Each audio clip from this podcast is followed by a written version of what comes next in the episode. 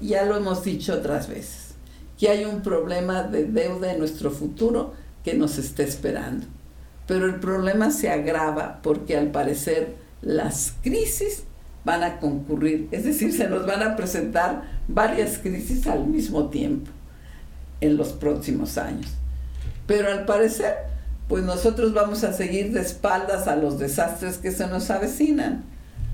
Yo creo que ya es tiempo de buscar cómo salir de esta impotencia política en que nos venimos viendo desde hace muchos años.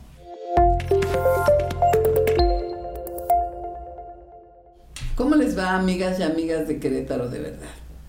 Pues tenemos el asunto del endeudamiento, que es algo completamente de nuestro control, pero al parecer no se va a resolver hasta que el sistema se venga abajo.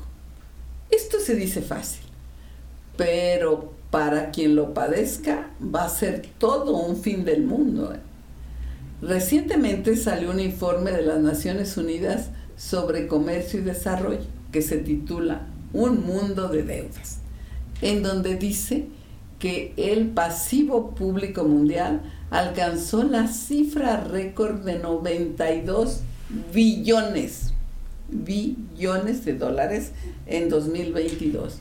Esto debido al endeudamiento de los gobiernos por la pandemia y los países en vías de desarrollo son los que más están sufriendo la carga.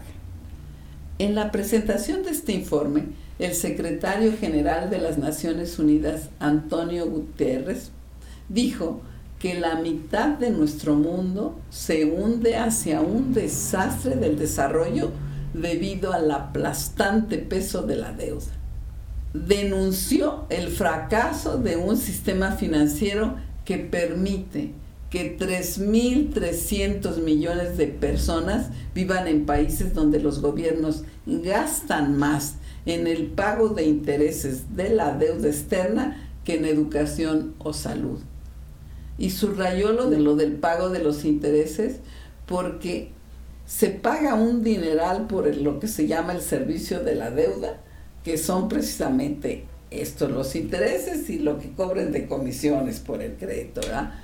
Y lo, malo de todo esto es que la deuda real queda en el fondo y no solo queda, sino que va creciendo.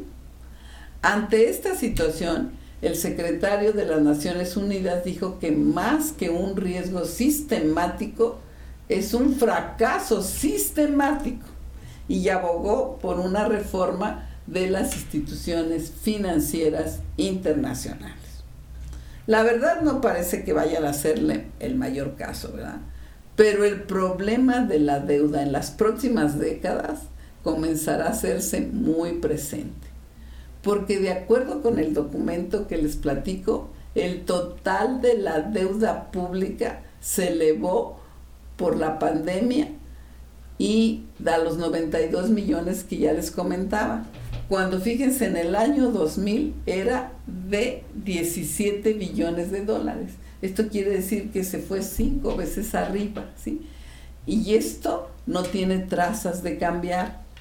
La dinámica de cómo se hacen, de cómo se contraen las deudas, pues va a continuar y estas deudas son asfixiantes para las sociedades.